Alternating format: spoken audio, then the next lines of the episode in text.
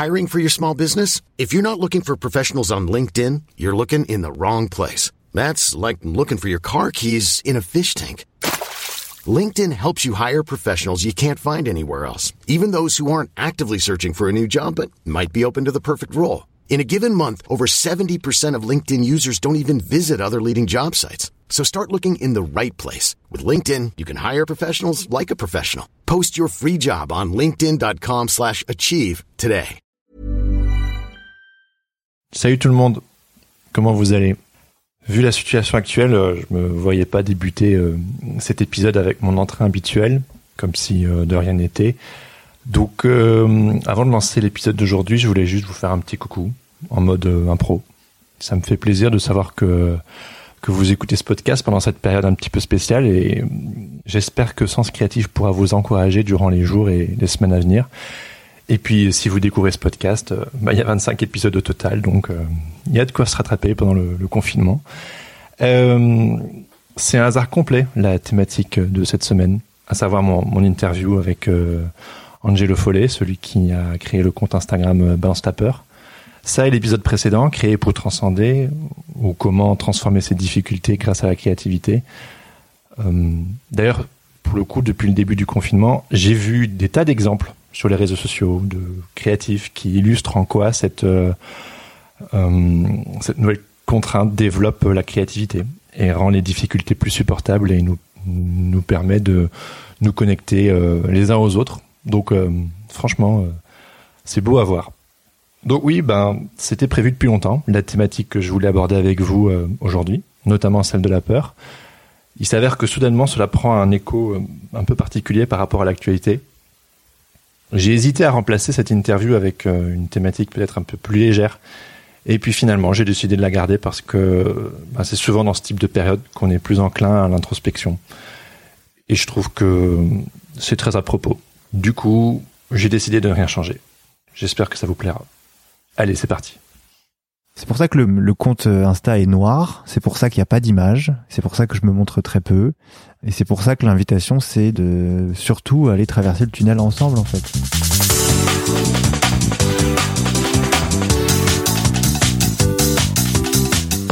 Bonjour à tous et bienvenue sur Sens Créatif, le podcast qui explore les motivations et les stratégies des artistes de l'image. Je m'appelle Jérémy Kleiss, je suis illustrateur à Paris et vous pouvez me suivre sur Instagram at Jérémy Kleiss. Aujourd'hui, je suis ravi de vous présenter ma discussion avec Angelo Follet, thérapeute, compositeur de musique et créateur du fameux compte Instagram Balance Tapper dont vous avez peut-être déjà entendu parler.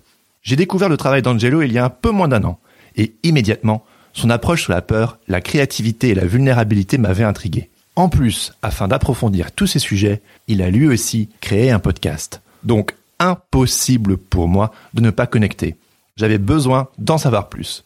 De fil en aiguille, on a appris à se connaître et c'est tout naturellement que nous en sommes arrivés à la discussion que je vous propose d'écouter aujourd'hui. Angelo ne bosse pas dans l'image au sens strict du terme. Initialement, son domaine c'est plutôt la musique. Il a notamment collaboré avec des artistes comme Eddie De Preto, Christine and the Queens ou encore Grand Corps Malade. Vous l'entendrez, son parcours l'a amené à travailler et à accompagner de nombreux artistes. Et ce qui m'a intéressé, c'est justement ce travail d'accompagnement. Au fur et à mesure de sa carrière, Angelo s'est rendu compte que ce qui le rendait vivant, c'était de prendre soin des gens.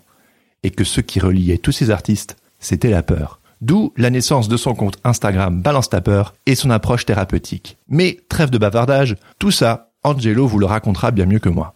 Dans cet épisode, on parle évidemment de son parcours, mais surtout, on approfondit deux sujets délicats, à savoir la peur et les mécanismes de l'ego. Je préfère vous prévenir, on plonge très vite dans les profondeurs de l'âme et on va très loin. C'est un épisode très introspectif et un peu inhabituel que vous vous apprêtez à écouter, mais je crois personnellement que nous abordons des thématiques importantes pour chacun de nous et que vous en ressortirez de nombreuses clés. Moi en tout cas, j'ai appris plein de choses. Et avant de vous laisser en compagnie d'Angelo, je vous invite à écouter cet épisode jusqu'à la fin. Je vous réserve une petite surprise, ou du moins une invitation à participer concrètement et de manière collective à la création du prochain épisode du podcast. Je n'en dis pas plus, mais ce sera en lien avec l'actualité. Donc, restez jusqu'au bout pour en savoir plus. Sans plus attendre, voici ma discussion avec Angelo Follet. Bonne écoute. Pouf. Du coup, c'est bon. Et toi, c'est bon. Allez, fantastique. Angelo, bienvenue sur Sens Créatif. Merci. Merci Jérémy. Merci euh, d'être avec moi. Comme tu sais, les, les sujets que tu abordes, genre euh, la peur, la vulnérabilité, l'ego, le travail artistique, tous ces trucs-là, Ouais. c'est un peu ma cam. C'est un peu des sujets qui m'intéressent énormément. Et voilà, je suis super content que tu es là pour pouvoir en discuter avec moi. Bah, merci de m'avoir invité dans ce magnifique lieu dans lequel tu travailles. T'as Euh, vu Et euh, je trouve que c'est euh, tout à fait euh, fait pour euh, pour avoir le sens créatif, en Pas tout mal, cas, hein. pour le, le, développer. ouais, On est au, au laptop. Ouais. Les auditeurs connaissent euh, s'ils écoutent depuis le début. Bah c'est très beau. Là où tu travailles, je trouve que c'est important d'avoir un endroit stimulant. C'est vrai, Mm. totalement. Je commence toujours mes interviews avec la même question, qui est qu'est-ce qui te motive à sortir du lit le matin? Ah bah ça dépend. Des fois c'est l'envie de pisser. Euh, des fois c'est parce que j'ai un c'est parce que j'ai un rendez-vous et qu'il faut que je me lève. Mais euh, globalement je sens pas la l'obligation de me lever. Je me lève parce qu'effectivement ce que ce que j'ai envie de mettre dans ma journée c'est euh, ça me fait ça depuis que je suis tout petit. En fait c'était cette espèce de boule dans le corps d'énergie qui me porte euh, et qui fait que je me lève et que j'ai envie de voir le jour et que donc euh, je dirais que c'est euh, l'envie de vivre en fait, l'envie de vivre ma journée. Et après euh, effectivement en fonction de ce que j'ai prévu, ça va dépendre mais euh, il y a un moment où j'en ai marre d'être allongé. T'as besoin de... Ouais, mais même mon corps hein, tu sais, j'ai au, au bout de 7 8 heures euh, si pour moi 7 8 heures c'est grand max. C'est vrai, je- en termes de de grasse mat. Donc 8 heures de sommeil, euh, au bout d'un moment j'ai mal au dos, je, mon corps euh, en a marre en fait. Ouais. Donc euh, je me dis bon bah faut que je me lève ou alors j'ai faim. Enfin, en fait c'est surtout des, des besoins instinctifs. Je suis en train de me rendre compte. Bah ouais. Donc de vie quoi. oui, oui, c'est la pulsion de vie. Ouais, c'est ça. Super. Bah du coup, pour les gens qui ne te connaissent pas, est-ce que tu pourrais te présenter euh, brièvement, dire un peu ce que tu fais euh Alors actuellement, j'accompagne des hommes et des femmes dans leur euh, chemin de vie, dans leur parcours de vie. Ça se fait à plusieurs endroits. Ça se fait dans mon cabinet en, thérapie, en psychothérapie, euh, de manière individuelle. Ça se fait aussi en groupe dans des ateliers ou des conférences où là, nous allons expérimenter à plusieurs une notion comme la peur, comme l'ego ou euh, les conflits, les relations, etc. J'accompagne aussi des hommes et des femmes en studio. Donc là où je réalise avec eux euh, ou avec elles leurs euh, leurs albums de musique ou leurs projets de musique. Euh, Je les accompagne aussi en résidence artistique. Donc je travaille beaucoup avec le, le chantier des Francopholies, donc qui est le festival de- des Franco de La Rochelle, ou studio des variétés aussi, où j'ai accompagné des artistes dans l'élaboration de leur direction artistique, c'est-à-dire quel est le, leur propos artistique. Voilà. C'est à plusieurs endroits en même temps. Et du coup, j'ai aussi un- une activité sur les réseaux sociaux avec un compte qui s'appelle Balance ta peur et un livre que je suis en train d'écrire qui sera le, le la version papier, Ouais. on va du, dire, du du compte. compte Ouais. et du il y a un podcast. qui va avec. Ouais, C'est effectivement. ça. En gros, le, le fil rouge, c'est que tu aides les gens à, à clarifier un petit peu leur, euh, leur vision, leur approche. Ouais, c'est ça, c'est ça. Je suis une sorte de miroir euh, bienveillant, mais en même temps, euh, des fois, j'appuie là où c'est pas très agréable. C'est ce qu'on attend d'un thérapeute aussi. J'imagine. Ouais. Donc évidemment, euh, beaucoup de gens connaissent ton compte Instagram euh, Balance ta peur, mais comme tu l'as dit euh, si justement avant, donc euh, tu fais toutes ces choses à côté, euh, compositeur, euh, créateur de disques, direction artistique, etc. Ouais. Je me demandais si tu pouvais un petit peu me raconter le ton arrière-plan personnel, un peu le parcours qui t'a amené à cet été 2018 où euh, tu as créé ce compte euh, Balance ta peur, quoi. Waouh. Bon, on n'est pas obligé de retourner jusque, hein, jusque dans le ventre de ta mère, hein, mais euh, C'est la question, c'est qu'est-ce qui m'a amené à créer le compte ou c'est euh, qu'est-ce que j'ai fait avant euh, d'avoir créé ce compte? ce que tu as fait avant qui t'a amené à créer le compte. Ok. Parce qu'évidemment, c'est ces sujets-là. euh, Ouais. Euh, peux me dire que tu aimais faire du vélo quand t'étais petit. Hein, J'aimais, je, je sais, ouais, j'aimais faire du vélo. Ouais. Euh, non, je pense que je suis né avec la peur au ventre en fait, et euh, et je crois que de par mon contexte familial euh, de naissance, qui est donc une famille d'immigrés, euh, où il y a dans toute famille d'immigrés, il y a forcément un instinct de survie euh, qui s'est développé avec un angle particulier. Ça peut être le travail, ça peut être le commerce, ça peut être l'artistique, ça peut être voilà, ça peut être plein de choses. Le, le, le, silence, ça peut être la discrétion. Tu vois, il y a pas mal d'immigrés chinois qui sont très discrets. Voilà, il y a, y a toujours une stratégie de survie de clan, de communauté qui fait que l'immigration nous amène à développer ou à surdévelopper quelque chose. Il se trouve que dans ma famille, c'était l'artistique et notamment la danse. Donc j'ai toujours baigné, si tu veux, dans euh, le voyage euh, allié à euh, la mise en scène, au mouvement, au corps, au rapport au public, à l'animation, voilà. Et il se trouve que ma mère m'avait m'avait inscrit à la, à la musique plutôt qu'à la danse. Donc ça s'est plutôt fait dans la musique. J'ai fait j'ai fait voilà des années de musique, d'études de musique en conservatoire, euh, euh, aussi euh, en studio, dans des labels, etc. Enfin expérience de vie quoi.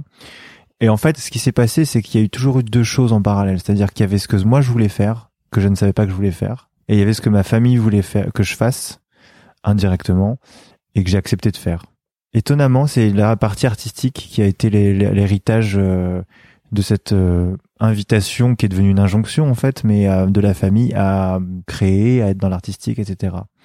Donc euh, très très vite en fait, je me suis euh, convaincu que j'étais artiste et qu'il fallait que je que ça allait être comme ça que j'allais m'épanouir, me développer, gagner de l'argent, etc. Sauf qu'évidemment, la réalité, principe de réalité est telle que c'est pas si facile. Euh, et ce qui est intéressant, c'est que ma mère, à chaque fois que je voulais euh, bifurquer vers la musique ou vers l'art, elle me disait non, non, non, trouve un vrai travail d'abord. Alors que c'est quand même elle qui euh, m'a inscrit à l'école de musique. Bref. Mmh. Euh, injonction contre injonction. Ouais, c'est ça. et, euh, et voilà. Et en parallèle de ça, moi, j'ai toujours été curieux, instinctif, vraiment dans chercher à comprendre l'invisible, ce qu'on voit pas, ce qu'on dit pas, l'humain, le non humain.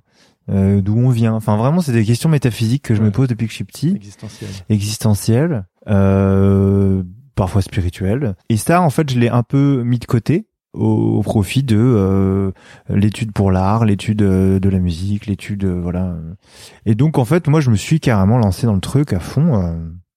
Jusqu'à jusqu'à aujourd'hui, ça continue encore un peu. Je suis pas sûr que ça continue encore longtemps, pour le coup. Euh, parce qu'il y a un truc qui m'a vachement euh, soulagé euh, un jour, c'est de d'accepter, en tout cas, que c'était pas ça, que c'était pas euh, c'était pas l'artistique en fait qui me plaisait. Et en fait, c'est bizarre parce que du coup, le jour où j'ai accepté que en fait c'était pas mon truc, j'ai eu plein de projets. On m'a appelé pour plein de trucs, j'ai reçu des prix. Euh, quand j'ai reçu des prix, bah je voyais bien que ça me faisait pas grand chose. Mmh. Euh, et voilà, il y a eu des récompenses, des, des, des choses comme ça, et, et c'était pas du tout un, une nourriture pour moi. C'était voilà, c'était ah ok, merci. Bon. Et euh, déjà de passer d'artiste à artisan, ça m'a vachement aidé. C'est-à-dire, ah, tu fais quelle différence? Entre artiste et artisan ouais. euh, bah pour moi l'artisanat c'est euh, c'est un savoir-faire que tu mets au service de quelque chose D'accord. Alors que je trouve que l'artiste, euh, il est son propre sujet, quoi. Ok. T'es pas la première personne en fait faire la différence, du coup. Euh... Ouais. Ouais, c'est intéressant. Ok. Donc moi j'ai toujours dit que j'avais rien à dire. Et donc très vite, je me suis dit bon bah je vais euh, je vais aider les gens à dire ce qu'ils ont à dire. Et donc du coup, je, je passais de artiste à artisan et d'artisan à réalisateur ou en tout cas à, à faiseur où, euh, où j'utilisais mon savoir-faire parce que j'ai passé du temps à apprendre et à faire et à faire de la merde aussi pour pouvoir accompagner des artistes qui eux ne savaient pas faire mais qui avaient quelque chose à raconter et à transmettre. Et donc euh, en parallèle de ça, moi euh, du coup j'avais mis de côté tout l'aspect euh, philosophique, spirituel, humaniste, etc., existentiel, jusqu'au jour où j'ai commencé à me sentir vraiment pas bien dans mes pompes et où j'ai commencé à faire un travail analytique avec une thérapeute et recommencer à lire des livres là-dessus, etc., m'y intéresser. Et en fait, ça a raccroché un peu les wagons avec la psycho, etc. J'ai fait des études de psycho et puis euh, j'ai travaillé sur le corps, l'énergétique, euh, euh, en me spécialisant en psychogénéalogie, donc tout ce qui est de l'inconscient collectif de notre famille proche jusqu'à jusqu'aux générations d'avant. Et j'en ai fait une espèce de mélange où j'ai commencé à travailler de manière thérapeutique avec des artistes. C'est comme ça que ça a commencé. Ah oui, oui. Voilà. Et puis j'avais de moins en moins d'artistes parce que avec le bouche à oreille faisait que bah, les gens qui étaient pas du tout dans ce milieu-là euh, me contactaient. Très vite, euh, je me suis dit mais en fait, euh, dans tous les cercles, dans toutes les communications, dans tous les échanges que j'ai, le mot peur revient tout le temps. Et je me suis dit, euh, pourquoi personne parle de ça, en fait? Alors que étonnamment, euh, on en parle beaucoup dans les dans les contes, dans les histoires, dans les mythes, dans les aventures. tu vois, il y a toujours la peur du héros, euh, la peur d'affronter son dragon, et puis il affronte le dragon, et puis il en ressort euh, grandi, etc. et en fait, ce qui m'intéresse, c'est de prendre le contre-pied. En fait, c'est-à-dire que quand il y a du développement personnel qui va aller chercher qu'est-ce qu'il y a de bon, comment on peut faire pour euh, réussir, comment on peut faire pour se sentir mieux, pour s'épanouir, pour s'éveiller, etc., etc. Moi, je vais plutôt aller dans le contre-pied. Je vais plutôt aller dire non, non, mais va voir ton caca d'abord. C'est ça. et c'est parce que tu traverses ton caca que, à un moment donné, tu fais ah, ah bah ça va mieux là. Ah oui, ça s'est ouvert. Mmh. Et, euh, et voilà. Et en fait, c'est c'est un peu ça qui m'intéresse, quoi. C'est un peu l'ombre en fait qui m'intéresse surtout, quoi. Mmh. Et c'est étonnant, comme tu vois, euh, dans n'importe quelle histoires, euh, c'est souvent le méchant le plus intéressant. Ah oui. Le côté gamin, euh, le méchant, il est fascinant, quoi. Tu vois? Donc euh, donc voilà. Donc c'est ça qui me fascine parce que moi j'ai dû traverser mes pardons que je traverse encore et mourir à moi-même plusieurs fois pour pouvoir voir qu'il y avait encore quelque chose en dessous, quoi. Donc, euh, je sais pas si j'ai répondu à ta question. mais c'est ça qui m'a amené à la peur. Ouais, non mais c'est terrible, mon cerveau. oui, je suis désolé, ça fait beaucoup d'infos. non mais c'est top. Et euh, ok. Et, donc du coup, euh, ça t'a amené en 2018 à créer euh, le compte ouais. Balance ta peur. Ouais. Alors, euh, je pense que beaucoup de mes auditeurs euh, connaissent probablement le compte. Les illustrateurs, les artistes sont souvent sur les réseaux sociaux. Euh. Pour ceux qui connaissent pas, est-ce que tu pourrais un peu expliquer le, concept Le principe de base, c'est que je voulais pas un compte Instagram où l'abonné est passif. Hmm. Il n'est pas là pour regarder. Il est là pour déjà être dans traverser son ombre. Et donc en fait l'invitation c'est de proposer aux abonnés de me partager par écrit leur euh, peur, de quoi ils ont peur. À partir de, des messages et des témoignages que je reçois, je réfléchis très spontanément et de manière absolument pas euh, dogmatique à ce que ça me fait de lire ça, quel sujet ça me fait penser et j'écris spontanément euh, autour du témoignage quoi et j'en fais des posts après. Donc les gens c'est marrant ont vraiment l'impression que je réponds à la personne et que je les aide et donc du coup, maintenant que c'est un peu connu, on m'envoie des trucs en me disant merci pour ton aide, est-ce que tu peux m'aider ou est-ce que tu peux répondre à ma question, comme si c'était euh, Madame Soleil. Et, euh, et je réponds merci. c'est comment ça? Bah merci pour le message. Ah oui. Je réponds pas à la question. Ouais. Parce que c'est pas le but. En fait, le but c'est pas de faire de la thérapie sauvage euh, non cadrée euh, sur internet, enfin sur les réseaux. Oui, c'est vrai qu'il y a aussi ce sujet de la vulnérabilité que tu abordes. Tu es un peu une sorte de livre ouvert. Euh, Moi, je parle assez facilement de certains épisodes de ma vie. encore une fois, c'est maîtrisé, c'est-à-dire que je sais ce que je dis. Et voilà, et l'invitation, c'est de partager une, une, part d'ombre de soi, de se mettre un peu en, en, situation de vulnérabilité, de recevoir le message ou pas. Et puis voilà, et en fait, par écho, par identification, bah, ça parle à certains abonnés qui répondent, qui like et qui peut-être après vont euh, sur le podcast pour euh, avoir une version un peu plus longue aussi de l'échange, quoi. Là, il y a un échange pour le coup. C'est vrai que ton approche, elle est euh, complètement un peu contre-culturelle. C'est-à-dire, on cherche tous un peu la lumière. Ouais. Toi, tu vas aborder la part d'ombre. Ouais on cherche le développement personnel, c'est du développement collectif. Ouais. Et euh, je sais plus, il y avait un troisième truc. Oh. Euh, mais ouais, c'est. En fait, euh, tu sais, je me, je me rends compte de plus en plus que ce que ce que les abonnés cherchent et du coup de manière plus globale, ce que beaucoup de gens cherchent, euh, c'est le résultat. Donc ça va tout de suite être comment je fais pour arriver à tel euh, état ou à tel euh, moment ou à telle situation ou à tel euh, vécu.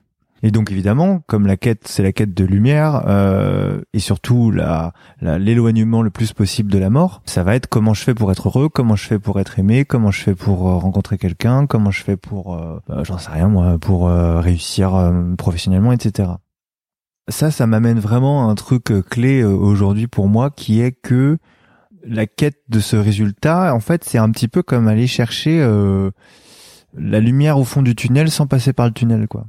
Oui. Tu vois? C'est obligatoire. Ça me fait penser à un mec qui voudrait apprendre à faire du vélo sans petite roulette, sans jamais tomber, et qui fait le Tour de France direct, quoi. C'est ça qui est, qui est difficile, je trouve, aujourd'hui, c'est que il y a beaucoup d'offres à ce mm. niveau-là et que les gens, euh, la une grande majorité en tout cas, ne, ne veulent pas passer par les étapes qui sont indispensables pour éventuellement à un moment donné être en contact avec cette lumière. Je suis pas en train de dire qu'il faut souffrir ou qu'il faut tomber absolument, mais c'est parce que tu te relèves de ta chute en fait qu'il y a de la lumière. C'est pas la lumière, elle est là ou tu vois quand euh, je vois euh, manger en pleine conscience, euh, méditer 10 minutes par jour, etc. Il y a vraiment l'illusion de, de se dire bah tiens si je médite 10 minutes par jour, je vais être Bouddha parce que je serai dans la même posture que lui. Mais en fait, on oublie l'histoire de Bouddha. Le mec, il en a chié avant. Hein. comme Jésus, comme enfin, voilà, toutes les figures guides ou euh, voilà qui ont inspiré nos, nos, nos, grandes croyances quoi donc euh, c'est pour ça que le, le, compte Insta est noir c'est pour ça qu'il n'y a pas d'image c'est pour ça que je me montre très peu et c'est pour ça que l'invitation c'est de surtout aller traverser le tunnel ensemble en fait ouais. Mm. un auteur que j'aime beaucoup euh, s'appelle Richard Rohr c'est un un prêtre franciscain qui écrit enfin moi c'est quelqu'un qui m'inspire beaucoup et il dit souvent qu'il y a deux expériences transformatrices euh, sur le chemin euh, des gens, c'est souvent soit connaître un amour inconditionnel, ouais. ou la souffrance. en fait, c'est en gros, c'est soit l'un, soit l'autre. Ça s'avère que c'est très souvent euh, la souffrance qui nous amène, eh qui nous oblige à, à changer. Ouais. Et moi, sur le podcast, c'est un sujet que que j'aborde et que je veux pas me cacher. C'est c'est pas hmm. facile, c'est pas facile pour, personne de toute façon. Et si on veut arriver à quoi que ce soit, on est obligé de passer. Moi, j'aime bien utiliser la métaphore de la caverne dans l'Empire contre-attaque de Luc, qui est ah obligé de d'aller se confronter à lui-même. Ouais. Et quand euh, il, à travers des cavernes, ouais. ben, il voit sa, sa, propre tête à l'intérieur. Et euh, en fait, pour passer de l'autre côté du tunnel, on, on a besoin de s'affronter soi-même. C'est ça. Et bah voilà, c'est un peu ton. Bah c'est c'est euh, c'est euh, c'est l'invitation en tout cas, et c'est une invitation et à arrêter de zapper. Et donc du coup, je fais des textes très longs pour que les gens soient obligés de s'arrêter. Ah oui, c'est vrai, oui, oui, oui. Donc ça, c'est encore un truc qui va à contre-courant. Puis bah il y a le côté euh, non euh, de la non représentation en fait, c'est-à-dire que du coup c'est noir et blanc, c'est du texte euh, avec des illustrations qui sont assez sobres. Ouais. Et puis et puis voilà du partage quoi. Ouais. Mm. ouais. Et est-ce que tu pourrais aborder le sujet donc justement euh, quand on pense à travail thérapeutique, on pense euh, développement personnel, alors que toi justement euh, ton approche notamment avec le compte c'est d'aller vers le, le, développement collectif, qui, est un vrai un vrai choix délibéré de ta part. Est-ce que tu pourrais adresser ça? La la grosse différence effectivement entre le développement personnel et la, la thérapie, en tout cas, je crois que la promesse est, est sensiblement la même. Jung parlait de processus d'individuation, c'est-à-dire réintégrer toutes les parties de soi et donc euh, être dans le mariage des contraires. Développement personnel, voilà, pour moi, il y a la différence, c'est que on va chercher que le positif, quoi. On va chercher que ce qui est bon, en fait. La meilleure version de soi-même, ça me fait vomir, en fait. Ouais. donc il y a des fois où j'ai une version de merde, il y a des fois où, alors qu'en fait, euh, justement, je trouve que l'idée du mariage des contraires et de et d'aller euh, explorer aussi, voilà d'autres parts de soi, euh, je trouve que c'est réintégrer euh, petit à petit euh, son intégrité, quoi. Tu vois, son entièreté. Et donc c'est intéressant parce que finalement, quand on parle de l'amour de soi, dans le développement personnel, on parle d'amour de moi. C'est-à-dire que c'est c'est l'ego qui ah parle. Alors qu'en fait, l'amour de soi, le soi, c'est c'est Dieu, le soi, c'est l'univers, c'est le, le c'est le un. Et ce un là, si on veut le contacter un tout petit peu, ben faut bien aller voir euh, toutes les autres parts dans le développement personnel qui sont peut-être un peu moins euh, brillantes ou un peu moins euh, acceptables, etc. Donc ça c'est pour moi la grande différence. Et donc évidemment dans la posture de thérapeute, il y a absolument pas de volonté parce que la volonté dans le développement personnel est vraiment motivée par encore une fois réussir qui je suis quoi. Ouais. Alors que euh, quand il y a là cette absence totale de volonté, il y a une écoute absolument euh, euh, belle en, thérapie qui se crée parce que justement la personne, vu qu'elle est écoutée dans toutes ses facettes, elle peut réintégrer toutes ses facettes petit à petit. tu vois, il y a un accueil en fait qui est fait. Par rapport au développement collectif, euh, encore une fois, ça reprend, euh, voilà, euh, Joseph Campbell. Euh, là, je l'avais aussi bien dit que, dans ses bouquins, mais le héros aux mille visages. Hein, ouais, le héros aux mille visages. C'est en fait c'est ça l'idée, c'est que c'est le héros qui part de chez lui, qui traverse des épreuves, qui part à l'aventure, qui se fait aider, etc. par par souvent, voilà, il y a toujours un complice ou un un- une ressource quoi, qui traverse, qui traverse, qui traverse, qui traverse, qui change à un moment donné de l'intérieur et qui à ce moment-là revient chez lui Mm. pour pouvoir transmettre à la communauté. Ah oui. C'est parce que je suis capable de d'avoir traversé pour moi-même euh, la mort de telle ou telle phase de moi ou la mort de telle ou telle croyance que quand je reviens au sein de la communauté, je suis capable de l'écouter, de l'entendre, de le voir, de le transmettre et éventuellement de pouvoir l'accompagner quoi. Et euh, si tu veux, euh, l'artiste pour moi, il est euh, il est dans ce chemin-là en fait. Sinon c'est du divertissement, mais c'est encore autre chose. Ouais. oui, oui, c'est une nuance. euh, ouais. Donc, euh, donc en fait, euh, c'est pour ça que je dis toujours le développement personnel a une limite, euh, sauf si c'est pour de l'épanouissement collectif, parce que euh, tout bêtement, euh, une fois que moi je suis bien tout seul avec mes pompes, euh, qu'est-ce que j'en fais quoi tu Ouais. vois? C'est en ça que c'est collectif, c'est-à-dire que ce que tu as appris, tu le ramènes à la maison. Ouais. Comme dans le Seigneur des Anneaux, ils s'en vont, ils vont à la quête, et puis ils reviennent à la comté. C'est ça. C'est la boucle. Et puis peu. en fait, c'est marrant parce qu'à la fin, tu te rends compte qu'il n'y a pas grand-chose qui a changé. C'est-à-dire qu'ils ont à peu près la même gueule, ils habitent à peu près au même endroit et dans tout les ça. films, mais Ouais. dans le bouquin, Ah oui, dans ce bouquin. la... quand ils reviennent, Ouais. c'est la merde dans la comté. Et oui, alors Donc, parce que du coup, du coup, il a toujours pareil, Joseph Campbell l'a très bien expliqué, c'est que c'est pas toujours une fin heureuse quoi. Non. le retour du héros, euh, ben voilà, des fois il y a du rejet, des fois il y a de l'incompréhension, des fois il y a l'isolement et de la solitude, et euh, parfois, euh, parfois il est au service de la communauté et ça sert quoi. Ouais. Mais c'est pas toujours le cas. Oui, oui. Mais ouais, j'avais un ami qui disait justement que le rôle euh, de l'artiste c'était de de servir son audience et Mhm. que sinon euh, il est juste là pour se faire son kiff et c'est un peu égocentré justement Ouais, ego trip, ouais. Hmm. le trip et que ouais. D'ailleurs euh, Seth Godin que tu connais peut-être, ben lui aussi il, il parle du fait de de servir, enfin de faire preuve d'empathie et de servir son audience. Ouais. Que euh, c'est vraiment euh, bah, lui il traite du, du marketing qui est un mot qui peut faire un peu peur euh, parfois Mais lui, chez lui, je trouve qu'il devient un peu joli. ouais enfin, int- intéressant il y a tout cas. une grande humanité dans son dans son travail et justement il, il parle de marketing mais il dit en gros respectez les gens faites preuve d'empathie et servez votre audience bon bref tout ça Hmm. pour dire que comme tu disais le l'aspect collectif c'est c'est traverser sa part d'ombre pour ensuite te découvrir dans ton entièreté Ouais. et puis revenir vers les tiens Ouais. et, euh, et Mais c'est, euh. C'est le principe euh, d'un chaman dans une tribu, tu vois. Mm. Le chaman, c'est celui qui a, qui a traversé la mort. Et donc, c'est celui qui peut accompagner, euh, justement, et peut-être guérir, euh, euh, voilà, la communauté s'il y a une maladie, s'il y a... Moi, je me sens pas l'âme d'un guérisseur, je suis pas là pour guérir qui que ce soit. En revanche, euh, j'aime euh, l'idée de me lever le matin, si on reprend cette question, et euh, de me dire, bah tiens, comment, quelle forme je vais me donner à... euh, ce que j'ai appris sur moi ou ce que j'ai traversé et euh, qui peut peut-être euh, voilà être au service de quoi. Ouais. Et avant, tu le faisais plus à travers la musique. Ouais.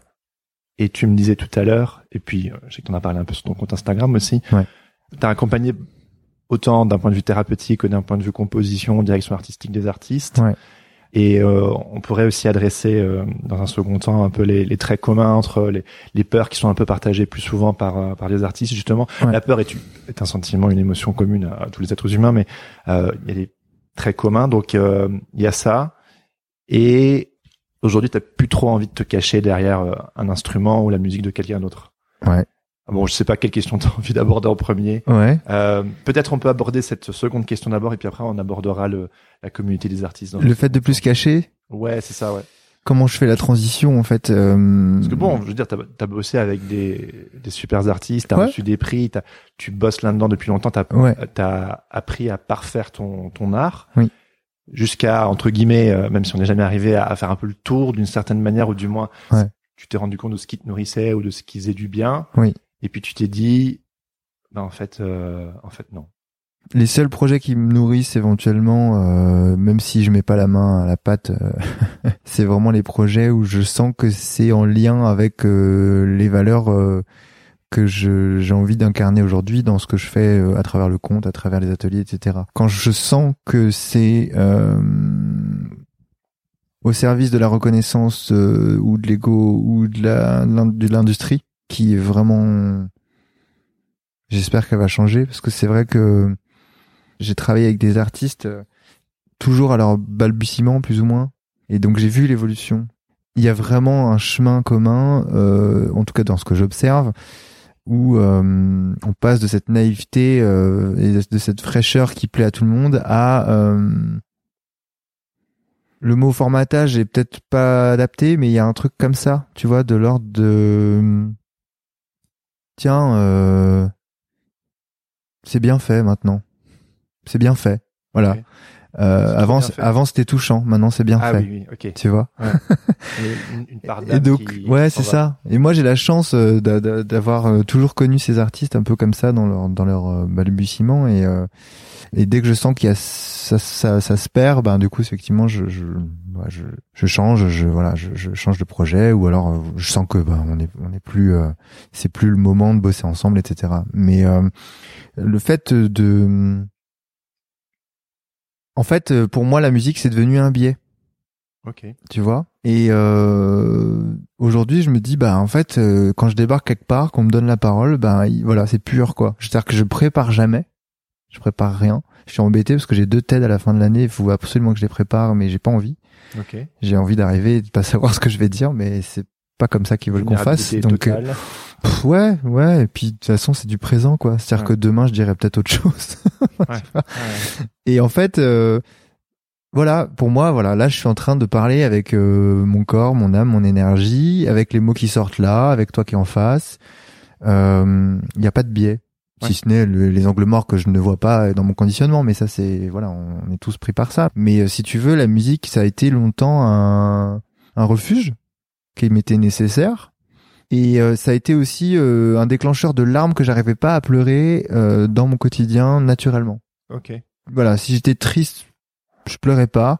Par contre, si je me mets à marcher dehors au bord du canal avec du Radiohead dans les oreilles, je chiale. Ah ouais. Bon, c'est Radiohead aussi. Bon, c'est Radiohead.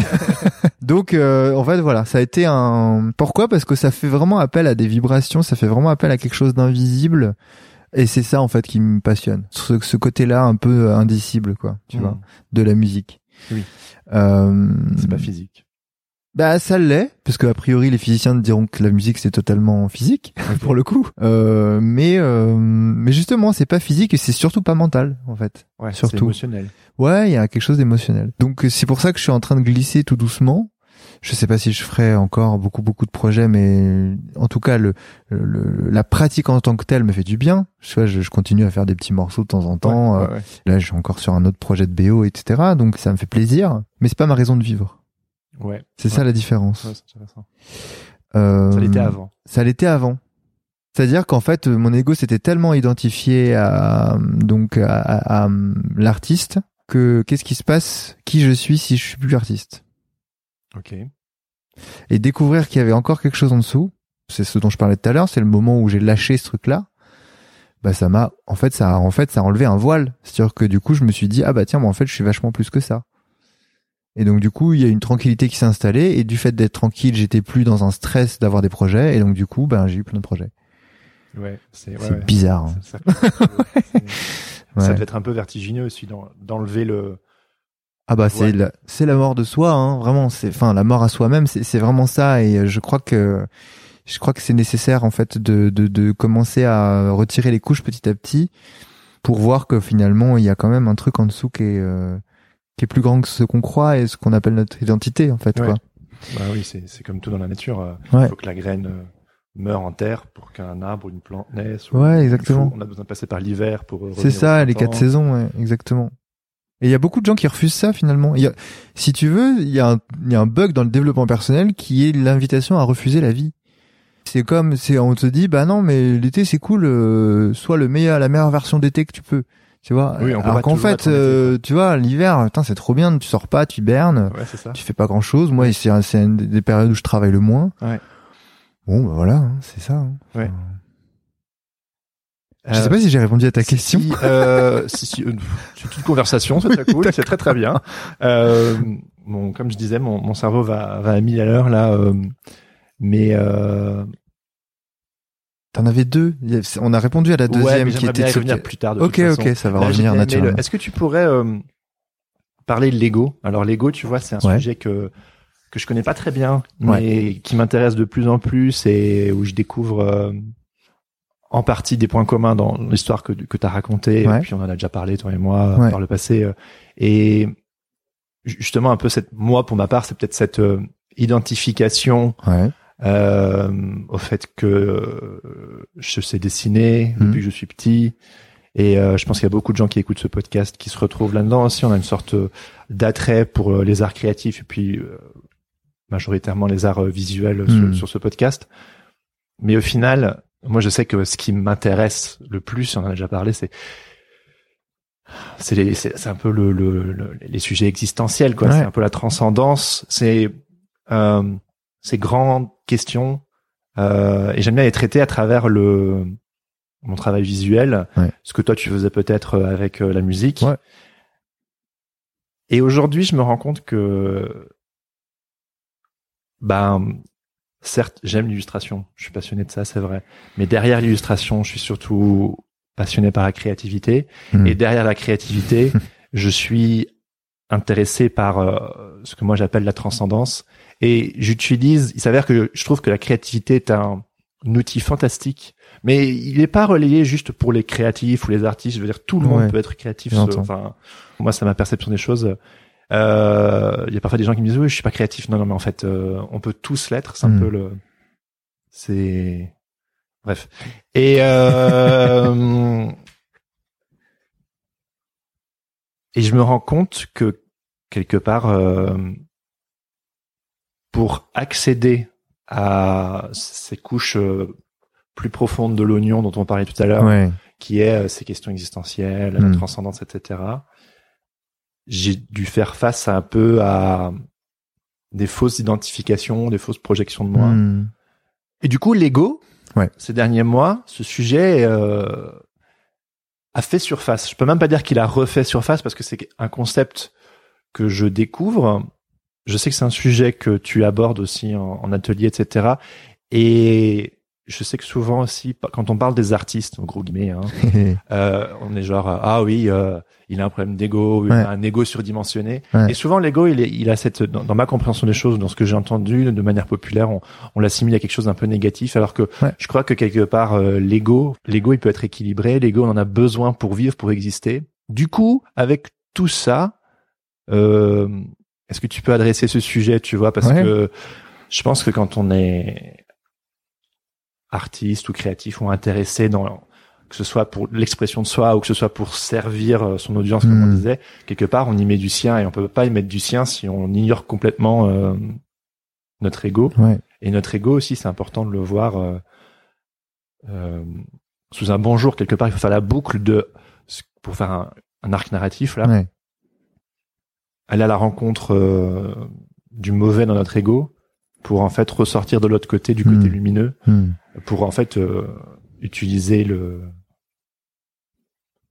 le bon et le mauvais d'ailleurs. Ouais. Bref, voilà, vas-y, allez, je te renvoie la balle. Sur l'ego, euh, ouais, bah c'est un gros sujet. C'est marrant parce que c'est c'est marrant parce que c'est vrai que beaucoup de gens utilisent ce terme et euh, finalement euh, il y a très peu de gens qui connaissent le concept ou en tout cas qui euh, qui l'ont exploré parce qu'au-delà de savoir ce que c'est, après il faut l'explorer. Ouais, C'est important ouais, euh, de, de vivre ça. Euh, L'ego, c'est euh, l'image de soi. C'est euh, c'est comme si je te disais l'ego en fait c'est ta bagnole. ok, Donc t'as si t'as un gros ego, c'est que t'as une grosse bagnole. ok, Donc évidemment, t'as une grosse bagnole, donc c'est c'est que c'est ton véhicule, c'est ce qui te sert à te déplacer. C'est pour ça que l'ego il est indispensable puisque c'est aussi ton corps. L'ego, c'est la somme de tout ce à quoi tu es identifié, Ou que on s'est identifié. à quoi tu t'identifies? Si tu t'identifies à ton corps, euh, je, je sais pas par exemple, euh, je suis un mec euh, musclé et je, je donc du coup je m'identifie à mon corps parce qu'il est musclé, parce qu'il est beau, etc. En fait, l'ego te donne tout de suite l'illusion que tu es ça. Ok, Je suis mon corps. Donc si je n'ai plus mon corps musclé, beau, etc., machin, je meurs. Ok, Et donc, en fait, l'ego, c'est toutes les identifications, tous les endroits dans lesquels finalement il y a, de manière inconsciente, cette croyance. Tu vois, cette illusion que je suis ça. Donc, il s'approprie le verbe être, en fait, l'ego. L'ego, c'est euh, indispensable parce que c'est aussi notre véhicule pour se déplacer, comme notre corps, comme euh, ma bagnole, etc. Mais si c'est l'ego qui conduit, dans ces cas-là, euh, c'est ton GPS qui conduit tout seul et en fait, il t'amène là où il a envie de t'amener. Ouais. Sauf que toi, t'avais peut-être pas envie d'aller à Marseille, euh, tu vois. Ouais. alors que voilà. Donc en fait, euh, l'intérêt de connaître euh, les mécanismes de l'ego, de le traverser et de le déconstruire, c'est de retrouver son libre arbitre. Ouais. C'est juste ça en fait. Ça, genre, ça sert juste à être libre. Ouais. Donc, euh, sachant que l'ego, en fait, il est très perspicace et très euh, fin puisqu'il peut tout, il peut s'approprier tout. C'est-à-dire que du coup, par exemple, t'as l'ego artistique, effectivement. Tu peux avoir l'ego spirituel. Donc, qu'on voit beaucoup, bah, par exemple, par exemple, les moines bouddhistes sont pris par leur, leur ego spirituel. C'est-à-dire qu'ils sont identifiés à leur rite, à leur tenue, à leur euh, coupe de cheveux, Mmh, mmh, etc. Pourquoi? Parce qu'en fait, comme c'est l'image de soi, ça veut dire que l'ego, c'est ce qui permet de se reconnaître. Ouais. Donc, euh, il est indispensable jusqu'à un certain point de ma vie, environ la trentaine, je dirais 28. Euh, C'est ouf parce que moi c'était à 28. bah ouais, c'est bon, ça. bref. Ah, c'est ouf, faut qu'on en parle après. Il est indispensable jusqu'à à peu près 28. Pourquoi? Parce que c'est ce qui te permet de te construire. C'est un tuteur comme une, pour une plante sur lequel tu t'appuies pour te construire. Ouais. Des repères clairs. C'est ça. Et donc il est indispensable. Pourquoi? Parce que c'est ce qui te permet de t'individuer et de te différencier par rapport aux 8 milliards d'individus sur cette planète. Pourquoi? Parce que au départ, le nouveau-né, il, sait- il, lui, il est en pleine toute puissance, donc il sait, il a pas, il a pas de, lui, il est tout. Il croit qu'il est tout, donc il croit qu'il est dans le ventre de sa mère, il croit qu'il est sa mère. Il sort de la maman, il croit qu'il est maman. Après, il comprend qu'il y a une relation duel et qu'il comprend qu'il sait qu'il n'est pas ni sa maman, ni la table, ni la chaise, ni le biberon. Et donc là, il y a une relation de dualité. Donc on passe du 1 au 2. Ouais. Et ensuite, il comprend qu'il y a papa, ou maman, ou maman, et papa et papa, enfin, peu importe les types de couples. Ouais, ouais. Et donc là, il rentre dans une relation triangulaire. Et on apparaît enfin le 3. Ok. C'est comme ça que ça se développe. Et donc en fait, euh, à partir du moment où il comprend qu'il est pas tout, bah il va chercher à savoir ce qu'il est. Bien sûr. Et donc à partir de ce moment-là, nous allons nous développer en cherchant en permanence à devenir quelqu'un. C'est ça. Pour se différencier de je ne suis pas Jérémy, je ne suis pas ma mère et je ne suis pas à la table. Jusqu'au moment où toutes ces définitions deviennent des limites, puisque forcément si je suis pas à la table, il va falloir que je dise ce que je suis. Mm. Donc je suis un homme, je suis hétérosexuel, je suis asiatique, je suis thérapeute, je suis, je suis, je suis, je suis, je suis. Ça c'est intéressant pour euh, se développer, pour se présenter à quelqu'un et se dire qu'on n'est pas les mêmes. Bien sûr.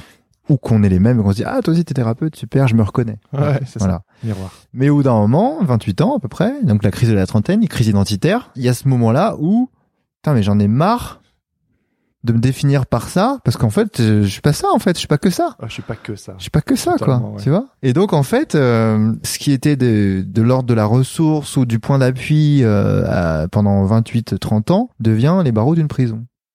Totalement. Voilà. Ok, continue. Ok. Et donc euh, la crise égotique, elle arrive à peu près à ce moment-là parce que c'est le moment où le, le corps et les cellules, le cerveau ont compris, euh, ont intégré en fait euh, le- le- toutes les identifications, quoi. Tu veux. Le problème, c'est qu'on peut s'identifier à des choses qui ont une forme, mais on peut aussi s'identifier à des choses qui n'ont pas de forme, c'est-à-dire nos blessures, notre histoire. Moi, euh, mon père euh, est parti, mon père euh, génétique euh, est parti avant que je naisse. Je me suis construit comme un enfant qui a été abandonné. D'accord. Ok? Mhm. Parce que euh, parce que du coup, ça me donnait une identité. Oui. Tu vois? Hmm. Aujourd'hui, je suis plus abandonné. Parce que t'as fait un travail sur Bah oui, parce que je l'ai traversé, parce que je- encore une fois, j'ai traversé, déconstruit l'ego, qui est euh, cette mort à soi-même en fait. hein. Une fois qu'il y a plus rien, il reste, il reste Il n'y a plus qu'à Il reconstruire. y a plus qu'à reconstruire. Donc ça, je l'ai fait, euh, je l'ai fait une bonne dizaine de fois. Donc euh, et puis je le refais régulièrement. Enfin, c'est c'est un peu comme un, Ah, c'est- un gros check-up quoi. Tu Ouais, vois. Enfin, ouais. c'est ça. Et donc du coup, ben euh, de voir ce à quoi je suis identifié. Est-ce que je suis identifié à ma blessure d'abandon? Est-ce que je suis identifié au fait que j'ai été abusé? Est-ce que je suis identifié au fait que ma famille c'est une famille d'artistes? Est-ce que je suis identifié à euh, à mon nom de famille, Euh, nous chez les Follets, on, on, machin, machin, machin. Est-ce que je suis identifié à ma culture, à mon intelligence? Et ça, tu le sais très vite parce qu'en fait, à chaque fois qu'on te tacle dessus, ça pique. Ouais. À chaque fois qu'on te dit qu'on remet en question éventuellement euh, ton art, euh, ton intelligence, euh, tes origines, ton corps, euh, ta famille, euh, ton statut social, euh, enfin tout ce qui peut être ta bagnole. Putain, ta bagnole, pff, pas pas ouf hein. Ah bah si si si, ma bagnole elle est géniale, etc. Chaque fois que tu vas sentir que ça pique, en fait, c'est l'ego qui te dit attention, on est en train de d'appuyer sur un, un bout de la forteresse, quoi. Tu vois. Donc c'est assez facile de s'en rendre compte en fait. Si on écoute. Si on écoute, si on écoute, voilà, si on écoute, c'est assez facile de se rendre compte là où je suis identifié, parce qu'en gros- en général, là où je suis identifié, les zones les plus fortes, c'est là où ça fait le plus mal. Et c'est en ça que c'est intéressant de traverser sa souffrance, parce qu'en fait, la souffrance n'est que égotique. Ok. C'est ça qui est génial, c'est qu'en fait, une fois que t'es désidentifié, y a, tu souffres plus. C'est ça. Mais pour ne plus souffrir, faut souffrir. Et traverser son ego et le déconstruire et, euh, se dire que ben là voilà euh, le moment où moi j'ai lâché l'artiste parce que je me définissais par ça parce que dans mon histoire de famille c'était comme ça qu'on existait parce que ça faisait bien parce que c'était à un moment donné où à 14 ans j'arrive au lycée je suis avec mes potes mecs eux se développent physiquement ils ont de la barbe ils font du sport ils draguent des nanas. Moi je sens que je suis efféminé que je suis tout fin que j'ai pas le même physique que j'ai pas de barbe et que j'aime et que j'aime pas le foot. Et je me dis, ok, comment je fais pour être un homme à 14 ans quand j'arrive au lycée? Comment je fais pour exister?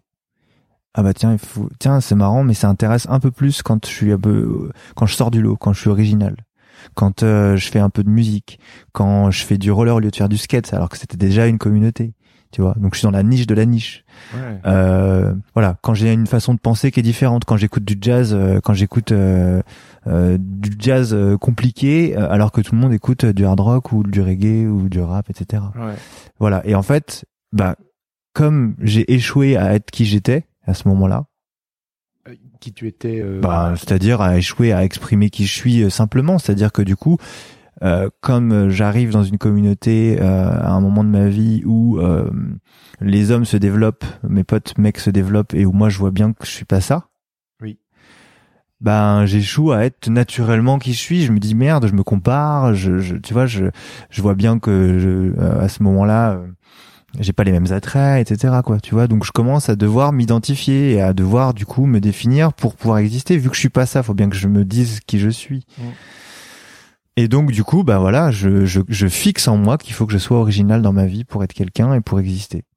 Parce que vu que je suis pas viril, bah faut que je sois original. Ouais. Et donc évidemment, 14 ans, c'est l'âge de la puberté. Donc si en plus de ça, moi, ça se fixe au moment de l'âge de la puberté, ça veut dire que dans tous mes rapports liés à la puberté, liés à la sexualité, liés aux femmes, liés au physique, liés, à- et ben ça va, ça va se retrouver. Donc va falloir que je fasse l'amour différemment, va falloir que je parle de sexe différemment, va falloir que je drague différemment. Ouais. Il faut que je sois original partout parce que au moment de la puberté, j'ai dû être original pour survivre à au fait de pas être comme les autres. Mais tout le monde ressent ça. hein. Après, chacun se construit différemment. Probablement que eux, même s'ils se construisaient, euh, mes deux, trois, quatre potes qui se construisaient en faisant du foot, en étant euh, commençaient à être baraque, commençaient à être poilus, commençaient à être euh, un peu dragueurs, etc. Probablement qu'eux, ils ont vécu la même crise, mais ça s'est défini différemment. Tu vois, c'est juste que moi, du coup, ça c'est, il y a eu un clivage, si tu veux, entre Mhm. cette communauté et, et- et moi. Et c'est comme ça que ça se construit. Donc en plus, si ça se construit à des moments charnières de développement et d'évolution euh, intérieure de la psyché, euh, bien sûr que si au moment de la puberté, ben il faut que je sois viril, et ben dans tous les moments qui vont être liés à, dans tous les endroits plus tard adultes qui vont être liés à la puberté, à la sexualité, au rapport au corps, etc., au rapport au désir, euh, à la libido et tout, euh, bah va falloir que je sois viril, va falloir que je sois dominant, va falloir que je prouve. Mhm. Moi, j'ai pas besoin de prouver, j'ai besoin d'être original Ouais. et donc différent.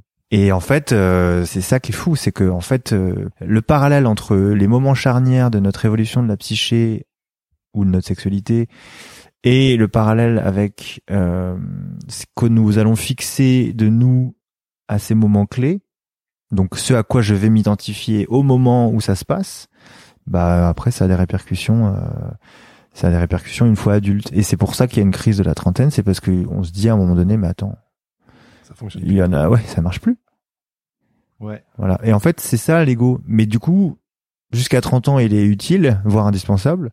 Et a un moment donné où il t'empêche de jouer avec qui tu es. Il t'empêche de, d'exprimer toutes tes facettes. Il t'empêche d'être libre, en fait. Parce que si tu t'en rends pas compte, ben, tu continues à vivre le personnage du mec qui doit être original quand il couche avec quelqu'un, ou quand il crée, ou quand euh, il travaille, etc., tu vois. Alors que si t'es libre, tu peux te dire, ah bah tiens, ce soir, avec ma femme, euh, je vais pas du tout être original. Tiens, je vais être viril parce que ça, ça fait longtemps que j'ai pas contacté cette facette de moi. Ouais. Et c'est ça le processus d'individuation, c'est réintégrer toutes les parts de soi, sachant qu'à la base on est tout puisqu'on est rien. Oui. Waouh. J'ai résumé l'ego, mais Ouais, euh, ouais, ouais. C'est drôle parce qu'en t'écoutant, euh, j'ai l'impression de revivre un peu mes années collège. c'est ingrat. Hein ouais, alors moi j'ai pas aimé le collège. Bah, non plus. Et, euh, et, je me retrouve en, en, en partie euh, dans certaines le, le le besoin d'être original, ouais. de me différencier. Euh, Ouais. euh, moi, je suis pas sportif, mais je suis, euh, je sais dessiner, ou je suis un peu artiste, ou Mm. je, s'il y a de l'expression orale, ou toutes ces choses-là, je me suis construit là-dessus. Et euh, ah, c'est drôle, je pensais pas du tout aller sur ce Et- terrain. mais euh, tu vois, finalement, moi c'est pareil. Il y a à 27-28 ans, j'ai arrêté de fumer et j'ai commencé à faire de la boxe. Et c'est un des premiers sports qui m'a donné envie de faire du sport.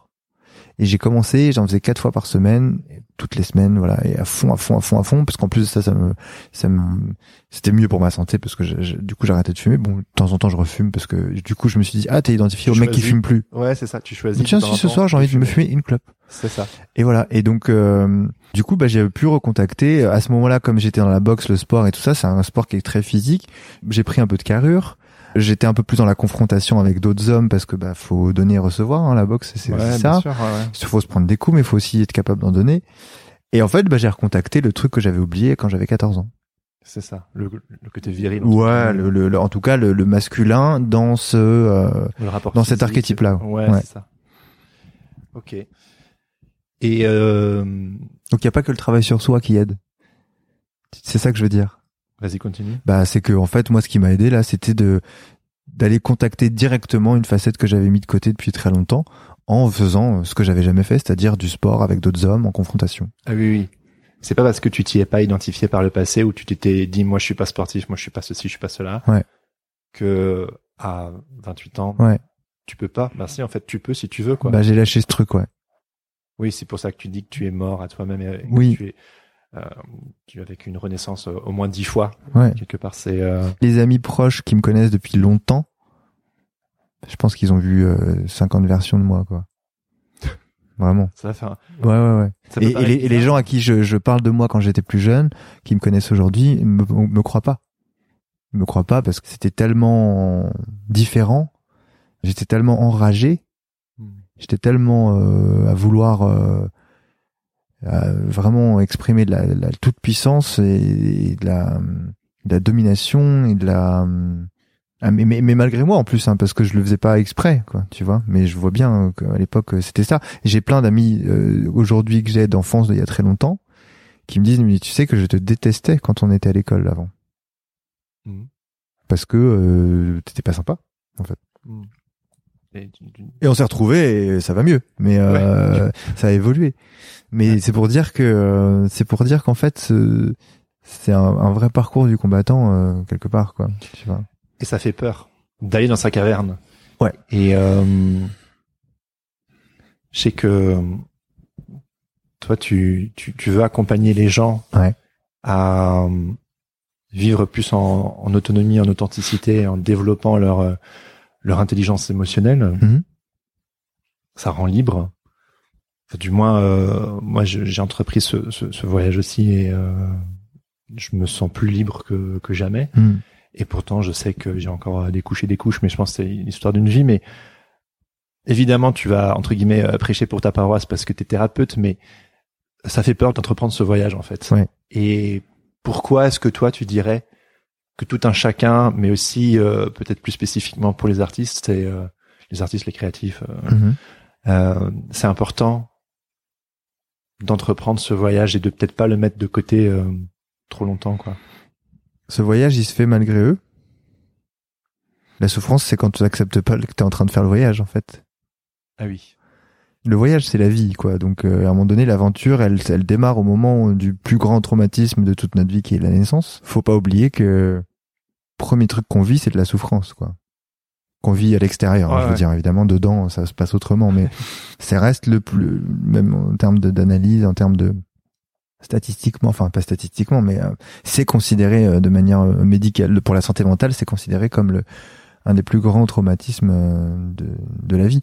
Déjà parce qu'on n'est pas armé quand on arrive. Si ça nous arrivait aujourd'hui peut-être que ça serait pas le plus grand traumatisme mais on arrive on sait que dalle à rien on parle pas on n'a aucun moyen de, de communiquer on est totalement dépendant de l'extérieur on est vulnérable euh, à 100% et pourtant c'est au moment où on a été le plus vulnérable qu'on a le plus euh, enfin qu'on a traversé la plus grande souffrance quoi.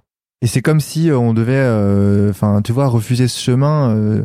En fait, je suis même pas sûr qu'on ait le choix. Qu'on le veuille ou non, de toute Bah, façon. il est, il est en train de se quoi. faire, quoi. Tu vois. Et du coup, euh, quand on dit euh, les grandes phrases euh, type euh, go with the flow, etc. Pour moi, c'est ça. C'est nager, euh, arrêter de nager à contresens. C'est aussi, c'est ça en fait. C'est, c'est. euh, il y a un endroit où faut, je pense que c'est important pour l'humilité de l'être humain d'admettre qu'il y a des, la puissance de la nature est plus forte que nous. Quand bien même la vie nous traverse, la vie n'est pas extérieure à nous, donc euh, à la fois cette puissance, elle est, elle est, elle est, elle est monumentale et en même temps, nous faisons partie de cette puissance, quoi. Donc, Ouais, euh, et en fait, euh, de vouloir s'extraire comme ça du parcours, euh, du chemin euh, de vie euh, et de la vie, c'est- illusoire, en fait. Tu peux te dire que t'es pas dedans ou t'as pas envie de le faire, mais t'es quand même en train de le faire quand t'es en train de te dire ça. Donc, euh, tu disais prêcher pour ta paroisse. Moi, je suis pas pour. euh, Enfin, je suis ni pour ni contre euh, faire de la thérapie. C'est-à-dire que euh, si j'ai une écoute assez affinée de la vie, je suis en thérapie en permanence en fait. Au final, C'est-à-dire que j'apprends à travers tout ce que m'envoie de l'extérieur, euh, l'extérieur quoi. La thérapie, c'est un microcosme où on va refaire la vie. C'est-à-dire que tu vas être en face de ton miroir qui va te renvoyer des choses. Mais en fait, dehors, les autres, le monde, la pluie, euh, la merde de chien par terre, euh, le boulanger, peu importe, te renvoie en permanence ça. Donc après, tu l'écoutes ou pas, et t'en fais quelque chose ou pas. Les synchronicités, c'est ça. hein, c'est qu'est-ce que je donne comme sens à ce qui est en train de m'arriver. Oui. Pour telle personne, il se passera rien. Pour une autre, c'est ah putain, mais attends, mais c'est ouf quand même ce, ce parallèle, tu vois, entre ça et ça. Donc en fait, euh, je crois que si on parlait de sagesse, ce serait un peu ça. La sagesse, ce serait de, ce serait d'être complètement intégré à, à cette espèce d'aventure qu'est la vie, jusqu'au point où j'ai plus besoin d'analyser en fait, tu vois. Ouais. Jusqu'au point où je suis redevenu inconscient quelque part. Tu fais un avec tout ça. Ouais. En fait, je me pose même pas la question. Mais tu es. Bah ouais. Et euh, Mais tu te définis plus par tous ces Bah non, non. et tout. Tu es juste. Ouais, c'est ça. Après, euh, c'est marrant, tu vois. on- là, ça fait deux fois qu'on me demande euh, d'intervenir dans des conférences sur l'amour de soi. Mais moi, je suis emmerdé à chaque fois. Je dis, mais je me suis jamais posé la question de l'amour de soi, tu vois, en tant que cette phrase-là. Ce qui m'intéresse, moi, effectivement, c'est la, la curiosité de, enfin, de d'aller voir comment fonctionne l'être humain, quels sont les mécanismes relationnels, etc. Mais euh, je crois qu'il y a des questions euh, où plus on se les pose et euh, moins on est dans le 1, en fait. Oui, tu il vois. faut lâcher. il y a le discernement euh, qui est donc euh, donc c'est les deux c'est-à-dire qu'effectivement le si si on devait définir le retour du héros le retour du héros c'est au moment où il redevient inconscient et où inconsciemment il est compétent à transmettre. Tu vois? Tu connais ces, ces quatre stades de- d'a- d'apprentissage le premier stade c'est inconsciemment incompétent donc tu sais pas que tu sais pas ouais. deuxième stade c'est consciemment incompétent là tu es en train de capter que tu sais pas Ok. parce qu'il y a quelqu'un qui vient de te le dire ou je sais pas, tu te rends compte que tu sais pas faire. Troisième stade de l'apprentissage, c'est consciemment compétent, t'as appris à faire. Et le dernier stade, ou l'avant-dernier stade, le quatrième, c'est euh, inconsciemment compétent. T'as oublié que tu sais. Est-ce que c'est comme la seconde naïveté? Ouais, il y a un peu ce truc-là. Et le cinquième stade, c'est vraiment quand tu maîtrises à tel point que tu peux le transmettre. Tu peux apprendre à l'autre. Ah oui, oui. Voilà. C'est des sacrés cycles. hein, Tu vois euh, Et donc en fait, je crois que le inconsciemment compétent, c'est un peu ça le retour du héros, quoi. C'est euh, bah t'as oublié, t'as oublié que tu savais vivre en fait, quoi. Enfin, tu vois, il y a un truc un peu comme ça, quoi. Tu nais, t'es inconsciemment incompétent, donc c'est-à-dire que tu sais même pas que tu sais rien faire dans la vie parce que tu sais pas parler, tu t'es complètement dépendant de l'autre, ouais, tu ouais, ouais, ouais. t'as besoin de papa, maman, etc. T'apprends à vivre, on t'apprend des choses, il y a des injonctions, il y a l'école, t'apprends à marcher, t'apprends à parler, etc., etc. Donc là, tu deviens, euh, tu te rends compte qu'en fait, tu, tu sais plus, euh, tu comprends que tu sais pas parler, tu comprends que t'arrives pas à t'exprimer, tu comprends que t'arrives pas à marcher alors que d'autres marchent. Ouais. Tu vois? Là, t'es dans le deuxième stade. Le troisième stade, bah du coup, t'apprends, et donc tu commences à marcher, tu commences à parler, tu commences à évoluer, tu vis ta vie, quoi. Là, t'es au- donc le troisième stade de Ouais. consciemment compétent, et à la fin, euh, enfin, c'est un peu comme la, ouais, comme quand t'apprends à conduire, quoi. tu réfléchis plus à regarder Oui. ton angle mort, un machin, ou comme on marche, on a, on apprend plus à marcher, quoi, tu vois, à chaque fois qu'on marche. Ouais, c'est joliment dit ça. Tu ouais. vois Ça devient naturel. C'est ça. Et je trouve que retrouver ce naturel, c'est quelque part, c'est redevenir inconscient de ça. Et donc, euh, pour faire une boucle avec les peurs, par Ouais. exemple, il est rare qu'on n'a pas conscience qu'on a peur. Mhm. On a peur, on le sait. Oui. J'imagine qu'en passant à travers tous ces cycles, Ouais. c'est arriver à en fait incorporer nos peurs. Euh, moi, j'aime bien utiliser cette image qui dit que mes peurs font partie du voyage. Quand ma peur, euh, c'est la résilience, j'imagine, mais quand je vois une peur euh, qui apparaît chez moi, je me dis ok, bah écoute, euh, tu peux aller sur la banquette arrière de la voiture, euh, partie du voyage, je sais que tu es là. Je t'ignore pas, je dis pas que tu n'existes pas, je sais que tu es là, mais tu prends pas le volant. Hmm. Et j'imagine que je t'entendais dire ça dans une vidéo, c'était avec le youtubeur là, j'ai oublié son Ah oui, avec Ben. Voilà, Mm. et il te demandait comment vaincre euh, sa peur. Mm. Et tu disais qu'en fait, au final, le but c'est pas de vaincre euh, ses peurs, c'est presque justement d'essayer d'arrêter d'essayer de les vaincre Hmm. et de d'accepter justement qu'elles font partie de notre vie et de les regarder dans les yeux en se disant ok ok j'ai peur d'accord et j'imagine que du coup on la nourrit pas On l'ignore pas mais on la nourrit pas et du coup elle reste à sa place euh, on la nuit pas et ça crée pas du coup des névroses et des maladies ou des je sais pas quoi Hmm. et euh... ouais voilà Ben, c'est intéressant cette idée de nourrir ou pas. C'est, euh, il y a un concept euh, assez simple qui est que l'énergie suit la pensée. L'énergie suit la pensée, ça veut simplement dire que là où je regarde, là où je mets de l'énergie, bah je le nourris. Donc, euh, effectivement, euh, plus je résiste à mes peurs, plus j'essaie de les combattre, plus je leur donne de l'énergie. Du coup, plus le dragon, plus le monstre euh, devient costaud, quoi. Tu vois? Alors qu'une peur, au départ, c'est même pas une émotion, c'est un réflexe de survie. Alors, soit c'est un réflexe de survie qui est physique, dans ce cas-là, c'est parce que t'es en danger vraiment réel, physique, quoi. Soit c'est l'ego qui a peur de mourir. Et il se dit, oh là là, si je monte sur scène et que c'est pas parfait et que je fais une mauvaise prestation, pour qui je vais passer, que je vais être ridicule, parce que je suis identifié à, euh, je sais pas moi, un personnage ou, qui doit faire euh, des bons talks euh, ou à quelqu'un qui doit, euh, euh, voilà, euh, avoir une apparence irréprochable ou quelqu'un qui euh, est intelligent et donc du coup s'il dit une connerie, euh, ben ça veut dire qu'il est pas intelligent, tu vois. Donc euh, il y a soit la mort physique, soit la mort égotique, quoi tout ce à quoi je suis identifié. Et donc en fait, euh, la peur, c'est même pas une émotion, c'est-à-dire que c'est une, c'est un message euh, qui dit attention, euh, là il y a un danger. L'idée, c'est quand tu reconnais ta peur, bah du coup, au lieu de qu'elle frappe à ta porte toutes les 14 secondes, tu ouvres la porte, tu dis ok, merci, merci pour votre visite, je vous ai vu, à bientôt. Voilà. Et hop, tu fermes. Et la, mais la peur, après, elle se casse, quoi. Tu vois, elle va ailleurs, quoi. Elle se transforme même. Elle se transforme peut-être en même en colère ou, euh, tu vois, tu vas avoir de l'énergie, un peu plus de feu euh, pour te dresser et te mettre en mouvement. Euh, C'est, c'est, euh, c'est pas vraiment une émotion au départ. C'est un, c'est un une espèce de signal d'alerte, quoi. Tu vois, c'est, euh, c'est t'as l'alarme à la maison et ça sonne parce que voilà, euh, le chien est passé ou parce que euh, j'en sais rien, tu vois, il y a un truc qui a bougé dans la maison, mais ça veut pas forcément dire qu'il y avait un danger ou qu'il y avait une menace réelle, quoi, tu vois. Oui, non. Et tu vois, du coup, tu dis ah, il y a l'alarme. Ouais. Ok. Et donc du coup, tu descends, tu fais le code Mhm. et tu l'éteins. oui tout simplement Ouais. Mais là, la plupart des gens, ce qu'ils font, c'est qu'en fait, ils restent dans le lit, ils disent putain, l'alarme, elle sonne encore, bordel. Ça Ah fait oui, quatre et on- heures qu'elle sonne. Oh, rien, mais c'est pas possible. Tu vois ah oui que faire quelque chose par rapport à ça ce serait justement euh, travailler dessus ou essayer de reconnaître quoi. Reconnaître. Tu reconnais, ah, l'alarme, elle sonne. Ok, ben, je vais l'éteindre. ah oui Tu vois?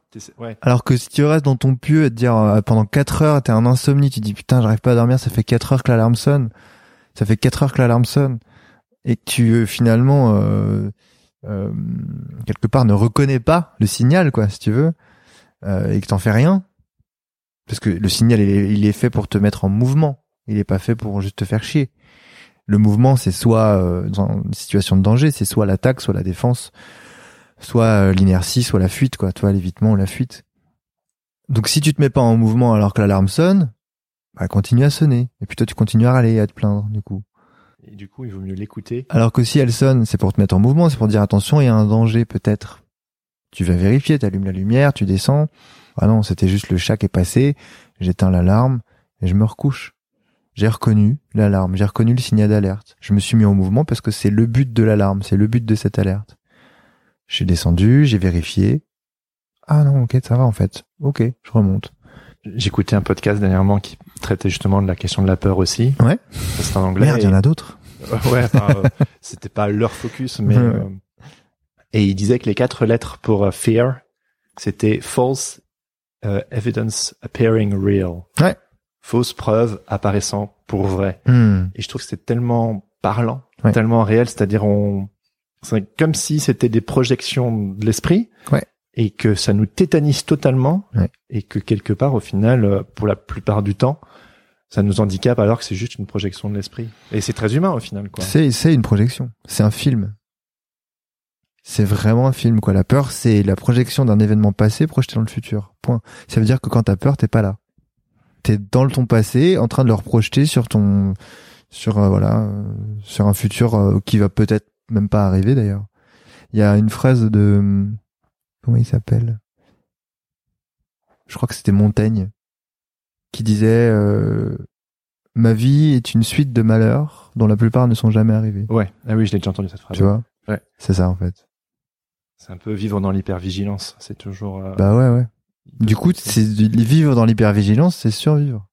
c'est ça, c'est pas vivre. Et ouais. Et euh, est-ce que du coup, tu pourrais adresser certaines de ces projections que tu as vues un petit peu euh, plus souvent chez les artistes, tu vois? Qui sont des êtres humains comme tout le monde. Ouais. euh, Il y a, y a peut-être, enfin, je, je- ouais, bref. Bah globalement, euh, je pense que tout le monde les connaît. Hein. C'est vraiment la, la peur de, de manquer de reconnaissance Hmm. ou la peur de pas plaire. Enfin, en fait, c'est marrant parce que quelque part, les artistes ils canalisent, euh, ils canalisent pour les autres, quoi. Bah, c'est-à-dire que la peur de pas plaire, la peur de pas être connu, la peur de pas réussir, euh, la peur de passer pour un fou, la peur de pas être compris, qui sont typiques de, tu vois, de la démarche artistique. Ouais. En fait, c'est les grandes peurs euh, de tous les êtres humains, mais c'est sûr que mais, mais eux, ils le, si tu veux, ils le, ils le canalisent dans leur métier, dans leur carrière, dans leur dans ce qu'ils incarnent, quoi, tu vois. Donc chez eux, c'est encore plus flagrant Hmm. puisqu'ils sont leur propre outil de travail, qui est aussi leur propre outil de- d'existence et de leur propre véhicule d'existence. Et en fait, du coup, le problème, c'est que tout est mélangé, quoi. C'est-à-dire que comme je suis artiste, du coup, si ça plaît pas, ben en fait, c'est moi qui plaît pas. Suridentification. Tu vois ouais. Tu vois, si toi, euh, je sais pas, t'as une commande, tu fais une illu pour euh, pour une marque euh, ou pour une boîte et que ta V1 plaît pas, tu te dis pas euh, putain, je suis Jérémy et je suis une merde Non, mais parce, parce que c'est pas toi, c'est Oui. ce que t'as fait en l'occurrence ta ouais, production. ouais. Bah le problème des carrières artistiques souvent c'est ça en fait, c'est que tout est imbri- imbriqué en fait quoi. Pour moi, la- la- la- l'expression artistique, c'est vraiment un, un des seuls mécanismes de défense euh, vertueux C'est-à-dire. enfin vertueux ils sont tous vertueux hein, sinon ça- sinon ça n'existerait pas mais vertueux dans le sens où euh, ça crée de la valeur à l'extérieur de, de la problématique quoi Ouais. un, un mécanisme de défense comme le déni par exemple c'est utile ça a sa fonction parce que ça veut dire que ça te, ça maintient un équilibre dans la psyché mais euh, quelque part euh, le fait d'avoir enfoui euh, un souvenir euh, difficile et de vivre le déni ça crée pas de valeur à l'extérieur quoi Non. si tu veux Non. alors que là en fait il y a une sublimation c'est-à-dire que l'artiste arrive à transmuter à travers ce mécanisme de défense une névrose, voire une pathologie, en quelque chose qui va prendre de la valeur et qui va même lui rapporter de l'argent à un moment donné. C'est pour ça qu'il y a la croyance qu'il faut souffrir pour être artiste, Qui est une fausse croyance. qui est une fausse croyance. Mais, Mais je suis pas sûr qu'il y ait beaucoup d'art si Si on souffre si pas. on souffre pas. Ouais, absolument, ouais. Hmm. C'est euh, Louise Bourgeois qui disait euh, l'art est une garantie de santé mentale. Ouais. Et elle disait aussi que euh, si on peut pas, si on n'arrive pas à abandonner son passé, on est obligé de le recréer. Euh, Ouais, en fait, c'est ça. Comme ça. Bah oui, parce qu'en fait, au niveau euh, de la psyché, si tu veux, par rapport à un trauma, euh, le trauma devient un traumatisme quand il reste bloqué. Le trauma, c'est l'événement. Le traumatisme, c'est euh, l'entretien de la souffrance liée à l'événement. Et en fait, euh, si tu veux, le le trauma ne se résout pas tant que la psyché n'a pas trouvé de représentation qui faisait sens pour la personne. Un trauma, c'est à un moment donné, il y a une douleur qui est tellement profonde, tellement forte, que la psyché n'arrive pas à se le représenter de manière logique et ça ne fait pas sens pour ton cerveau, pour ta psyché, quoi. Donc il le met de côté. Mhm. Et après, il va développer un mécanisme de défense, soit le déni, soit le clivage. Enfin, il y en a plein, mais mais euh, du coup, euh, c'est tellement fort qu'en fait, j'arrive pas à me le représenter. C'est pas- possible. C'est pas possible, quoi. Tu vois? Il y a souvent ce truc-là avec les traumas. C'est pas possible. j'y- crois pas. Je, tu vois, je. Et donc, en fait, du coup, en absence de représentation, ça crée un traumatisme. Du coup, ça, la souffrance perdure. C'est ça. Et on se rend compte que la résilience, donc la guérison, elle se fait au moment où la personne a pu repré- se représenter l'événement, faire en sorte qu'elle ça fasse sens pour elle, et du coup, bah, retraverser la douleur et la laisser, euh, la laisser, euh, voilà, s'échapper, quoi. Se, se, En la récréant, en la recréant à travers. euh, bah, soit c'est parce qu'elle le revit dans une œuvre, soit c'est parce qu'elle le revit dans son couple, soit c'est parce qu'elle le revit en séance parce qu'on est en train de faire un travail, euh, un exercice de psychodrame ou de représentation euh, dans le corps, je sais pas, de l'événement. Enfin, tu vois, euh, le- le- l'énergie pour qu'elle soit débloquée à, ce- à ce moment-là, il faut repasser par-dessus, en fait. C'est pour ça que c'est souvent douloureux les thérapies, c'est parce qu'on repasse par-dessus les événements, en fait. Ouais, on les revit. Et donc autant les revivre, les sublimer, les exorciser. Et donc du coup, l'art, euh, effectivement, euh, permet de permet de sublimer euh, ça. Ouais. Ouais. Et c'est vraiment un sujet qui est qui est important pour moi. Bah, Euh, c'est un contenant l'art. C'est-à-dire qu'effectivement, euh, sinon on serait mort ou fou ou en prison, euh, tu vois. Oui, ça permet de faire une catharsis, quoi. Ouais, exactement. Bah, C'est pour ça que je dis j'appelle ça un contenant, quoi. C'est euh, bah tiens, bah toute ma rage, je vais la mettre, euh, tiens là-dedans, dans ce tableau. Oui. Et tu projettes Tiens. pas ta douleur sur quelqu'un d'autre? Bah après, euh, Enfin, ça... si ça va bien, euh, non. Ouais, c'est ça. Dans le pire des cas, tu t'es quand même, euh, si si. Dans le pire des cas, ça te protège pas, mais en tout cas, ça permet d'au moins euh, en exprimer une couche, Ouais. Euh, voire plusieurs. Donc euh, Et sur euh, sur ton podcast, Balance ta peur, tu commences Mm. toujours en disant euh, quand t'as peur, t'es seul, euh, Oui. tu te sens isolé, c'est vrai. tu vis à moitié ta vie, Ouais, euh, tu te coupes des autres, ouais, et puis tu, tu, tu finis en disant euh, ta vulnérabilité est ta force. ouais. La vulnérabilité, c'est souvent compris comme quelque chose de faible. Ouais. Pourtant, toi, tu dis que c'est ta force. Bah parce que je trouve, enfin, je crois qu'il y a une grosse confusion avec la, la fragilité, la faiblesse, euh, tu vois. C'est comme quand on confond l'ego et l'orgueil, tu vois. L'orgueil, c'est une facette de l'ego, c'est une stratégie de l'ego. Et euh, pour moi, la vulnérabilité, c'est justement euh, en l'absence d'ego quand il n'y a plus rien à protéger. Quand t'as plus rien à défendre, bah il y a plus rien à attaquer en fait. C'est vrai. T'as déjà fait un bras de fer avec un mec qui qui mettait pas de force euh, en opposition? Il se passe rien. Non. Ouais. Donc en fait, quand il y a plus rien à défendre, bah il y a plus rien à, à attaquer. Et pour moi, la vulnérabilité, elle est là. Pour moi, la vulnérabilité, c'est l'état dans lequel tu te retrouves quand t'as intégré à peu près toutes les parties de toi. Tu vois? Sinon, bah ça devient euh, un endroit où t'es pas sûr, où t'as pas totalement accepté ou intégré. Donc du coup, tu vas mettre un petit rempart histoire de protéger le, le truc parce que on ne protège que ce qui est faible. Oui. Tu vois que ce qui est fragile. Et donc du coup, vu que c'est un peu fragile cet endroit-là, bah je vais me mettre un petit, euh, un petit, soit un costume, soit un rempart, soit un mur, enfin peu importe, un, un truc de défense quoi. Et du coup, bah forcément, à partir du moment où il y a un mur, moi, euh, si je balance des trucs, euh, il va se passer quelque chose sur le mur. Il va, ça va le casser, ça va l'abîmer, etc. Donc euh, il va y avoir une interaction. Alors que si je mets pas de mur parce que je suis complètement ok avec telle facette, par exemple, bah le boulet de canon il traverse, il passe par dessus et pff, il se passe rien en fait. Tu vois? Donc c'est en ça que c'est une force, c'est que c'est un endroit où il y a plus de peur. Et donc forcément, s'il y a plus de peur, il y a plus les stratégies de l'ego qui défendent le- par des remparts certaines facettes, certaines identifications, certaines parts de toi qui sur lesquelles euh, t'es pas encore hyper euh, solide. Ouais. Et donc du coup, ben vu que c'est pas très solide, tu renforces et du coup euh, c'est attaquable en fait quoi. Ouais. Tu vois? Donc en fait, euh, de vivre sans rempart, sans. Et c'est vrai que ça peut faire peur. Hein. Ouais. Bah Ça peut faire très très peur de vivre sans rempart en se disant mais attends mais du coup ça veut dire que j'autorise tout le monde à me faire du mal. Et Mais en fait personne te fait du mal. Quand tu crois que quelqu'un te fait du mal, c'est parce qu'il appuie sur un endroit qui est déjà en faiblesse. ah oui, oui. Tu vois? Si par exemple t'es hyper à l'aise avec ton physique Ouais. et qu'on te dit ah, t'es moche Ouais. et que ça te fait rien, Tu peux en rire, quoi. bah t'es tranquille parce que du coup tu sais t'es tranquille avec ça. Mais si t'es pas à l'aise avec ton physique et qu'on te dit t'es moche, là t'as mal. Donc ça n'a rien à voir avec ce que je dis. Ça a à voir avec toi, euh, tes blessures, euh, voilà, les, les traumatismes, ton vécu, euh, Ouais. tu vois.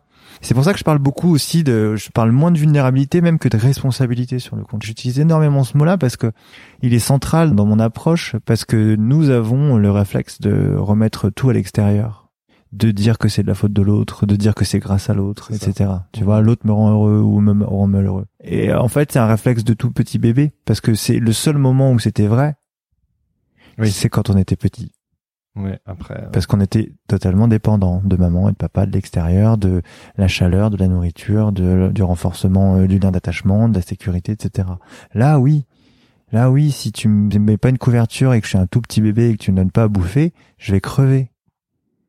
Parce que je suis dépendant de toi. Mais le compte, il y a que des gens majeurs, adultes. euh.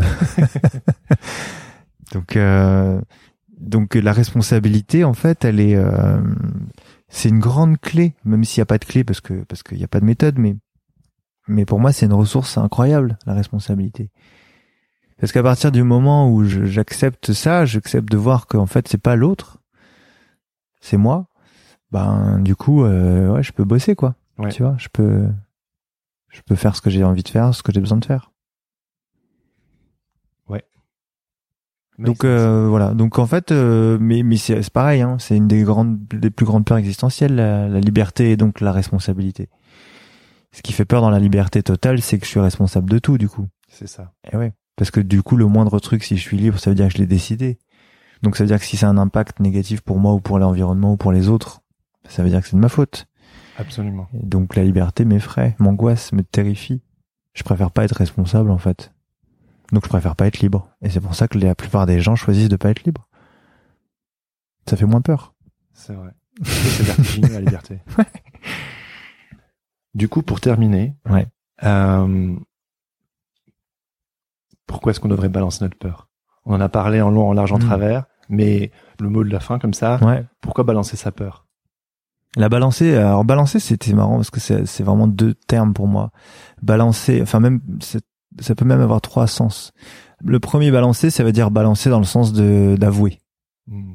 Quand je balance quelqu'un, quand je attends, quand t'es une balance, c'est vraiment l'idée d'avouer, de, de tu vois, de, de de déclarer à quelqu'un quoi. Donc euh, l'idée c'est de déclarer, donc d'exprimer, donc de reconnaître et de faire exister à travers le verbe, à travers le son, le verbe, euh, une part de moi qui a peur de telle ou telle chose. Donc ça c'est l'invitation du compte. Tu peux partager en message privé ta peur. Balancer, le deuxième sens, c'est balancer, c'est-à-dire euh, ok à un moment donné où je peux, je peux vivre sans. Tu vois, je, je peux euh, à un moment donné le mettre de côté. Je peux te dire bah tiens, euh, allez, c'est bon, je m'en débarrasse quoi. Tu vois, je m'en débarrasse pas en m'en débarrassant, je m'en débarrasse en la traversant. C'est un peu le Oui. paradoxe. Donc ça c'est le deuxième balancer. Et puis balance ta peur, c'est aussi ben balancer dans le sens équilibré. Ouais. Tu vois, La reconnaître, pas la nier. équilibré dans le sens de balance, c'est-à-dire vraiment de, de Ah oui. Ouais, tu vois, plus je je- j'explore ma part d'ombre, plus j'équilibre la lumière. Du coup, C'est ça. c'est toujours le travail de l'alchimiste et donc des artistes. Et là, on a bouclé la boucle. Fantastique. J'aurais pas pu finir mieux. Génial. Bah écoute, Angelo, euh, merci beaucoup. Merci à toi. C'était super intéressant. euh, J'ai de quoi réfléchir pendant, pendant des mois là. Bah merci. Et puis bah, Merci Jérémy. au plaisir. Avec plaisir. À bientôt.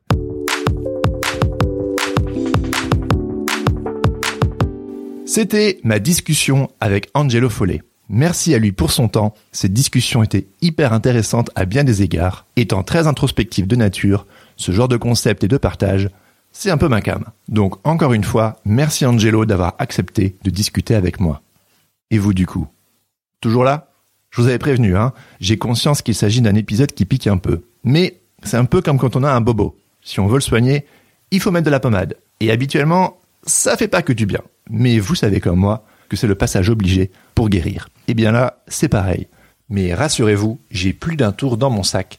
Et c'est le moment de vous proposer un peu de légèreté en cette période compliquée. Nous sommes tous confinés chez nous, c'est vrai. Mais cela ne veut pas dire qu'on ne peut plus communiquer les uns avec les autres. Du coup, j'aimerais vous proposer de participer à une petite expérimentation. Nous vivons chacun à notre manière cette période de confinement. Quand cet épisode sortira, cela fera un peu moins d'une semaine que nous sommes tous coincés chez nous, et nos circonstances sont toutes différentes. Avec ou sans enfants, isolé seul chez soi ou en compagnie d'autres personnes, peut-être que vous croulez sous le travail, ou peut-être pas. Dans tous les cas, je suis sûr que vous en aurez vu des vertes et des pas mûres. Moi, en tout cas, ça n'a pas toujours été folichon. Mais je suis également sûr que vous aurez su en tirer des leçons et que vous aurez trouvé divers moyens de rester créatif malgré tout. Bref, je ne doute pas une seconde de votre imagination. Alors, au lieu de garder tout ça pour vous, pourquoi ne pas le partager avec le reste des auditeurs de Sens Créatif? Du coup, voilà ce que je vous propose. Prenez le temps de réfléchir à quelque chose qui vous a fait du bien ces derniers temps. Quelle découverte avez-vous faite cette dernière semaine? Vous vous sentiez peut-être découragé, et puis vous avez trouvé une solution qui vous a grave donné la patate. Qui sait si cela pourrait en encourager d'autres? Peut-être qu'une situation vous bloquait et vous saoulait puissance 10 000, et puis, à force de tourner et retourner ce problème dans tous les sens, bingo, vous avez trouvé le code secret. Peut-être que vous avez lu un livre ou visionné une vidéo et qu'un concept a complètement changé la donne pour vous et que désormais vous ne voyez plus cette situation de confinement de la même manière. Peut-être que quelqu'un vous a donné un conseil. Et franchement, franchement, ça vous a aidé. Alors ne le gardez plus pour vous. Partagez-le. On est tous là coincés dans nos maisons et nos appartements, alors tant qu'à faire, pourquoi ne pas mettre à profit toute cette énergie? Et une fois que l'idée, ça y est, vous l'avez, voilà ce que je vous propose. À l'aide de votre téléphone par exemple, enregistrez un message. Pensez en termes d'encouragement, de conseil ou d'inspiration. Ou une blague, allez, histoire de nous faire marrer enregistrez un message court, disons maximum 1 minute ou 1 minute 30. N'oubliez bien sûr pas de vous présenter avec votre nom et prénom. Et puis, envoyez-moi ce bout d'audio par email à jérémy-classe.com. Mon adresse email figure également sur mon site ou dans les notes de cet épisode. Je ne promets pas d'utiliser tous les extraits ni l'entièreté de vos messages audio, car je vais sûrement devoir faire une petite sélection. Mais une chose est sûre, je les utiliserai afin d'orchestrer un épisode collectif dont vous vous souviendrez. Et puis, je rajouterai votre site ou votre lien Instagram dans les notes de cet épisode. Comme ça, vous pourrez tous vous retrouver les uns les autres. Vous avez toujours voulu participer à la création d'un épisode ou vous sentir faire partie d'une plus large communauté de créatifs? C'est l'occasion. Le confinement, c'est pas Jojo, mais vous n'êtes pas tout seul. Et puis quand cet épisode collectif sortira, cela fera au moins trois semaines que nous serons tous coincés chez nous. Enfin, si le confinement est prolongé. Du coup, un petit coup de boost, je suis sûr que ça fera du bien à tout le monde. Je vous donne 10 jours, jusqu'au 1er avril donc, pour m'envoyer vos extraits. Passé ce délai, il sera temps pour moi d'assembler tout ça et d'y rajouter ma sauce, afin de vous concocter un épisode qui, j'espère, saura vous rebooster. Dites-vous que le prochain épisode du podcast, c'est le vôtre. Alors, à vos smartphones. Bon allez, du coup, il est temps pour moi de clôturer. Si cet épisode vous a plu, je vous invite à suivre Angelo ainsi que son compte Balance ta peur sur les réseaux sociaux. Si ma proposition de balancer votre peur pour le prochain épisode collectif ne vous suffit pas, vous pouvez aussi aller la lui balancer directement en message privé sur Instagram. Le but, quoi qu'il en soit, c'est de la balancer. Et puis, vous pouvez également écouter son podcast du même nom. Si cette interview vous a titillé, ça risque de vous intéresser. Pour ne plus jamais louper un épisode du podcast blablabla, bon allez, je le dis quand même, abonnez-vous sur vos applications de podcast, suivez-moi sur les réseaux sociaux, et puis abonnez-vous à ma newsletter afin de recevoir toutes les deux semaines, en plus des liens et des notes de chaque épisode, une recommandation pour vous accompagner dans votre vie d'artiste freelance. Les liens et tout le tintouin sont à retrouver dans les notes de cet épisode. C'est l'heure des merci, donc merci à tous ceux qui ont déjà partagé ce podcast avec un ami. Merci aussi à ceux qui m'ont déjà laissé quelques étoiles ou un commentaire sur Apple Podcast. Ça m'aide vraiment et ça fait toujours plaisir de vous lire. Et puis merci à mes merveilleux Patreons qui me soutiennent financièrement et qui me permettent de créer ce podcast afin de vous en faire tous bénéficier. Si vous aussi, ce podcast vous encourage et vous inspire, pourquoi ne pas devenir membre du Club Sens Créatif? Les contributions démarrent à 2 euros par épisode et les contreparties incluent des mini-épisodes exclusifs du podcast rien que pour vous, ainsi qu'un portfolio review entièrement personnalisé. L'occasion de se rencontrer pour discuter de votre travail. Pour en savoir plus, rien de plus simple, rendez-vous sur patreon.com slash podcast. Je termine en remerciant Adrien Guy pour la musique de ce podcast. Vous pouvez le suivre sur les réseaux sociaux at Adrien ou écouter ses morceaux sur sa page SoundCloud. Sur ce, je vous donne rendez-vous dans deux semaines pour un nouvel épisode. En attendant, bonne semaine à tous et en cette période troublée, la meilleure solution, c'est encore toujours de rester créatif. Ciao ciao Planning for your next trip? Elevate your travel style with Quince. Quince has all the jet-setting essentials you'll want for your next getaway, like European linen, premium luggage options, buttery soft Italian leather bags, and so much more. And is all priced at 50 to 80% less than similar brands. Plus, Quince only works with factories that use safe and ethical manufacturing practices. Pack your bags with high-quality essentials you'll be wearing for vacations to come with Quince. Go to quince.com slash pack for free shipping and 365-day returns.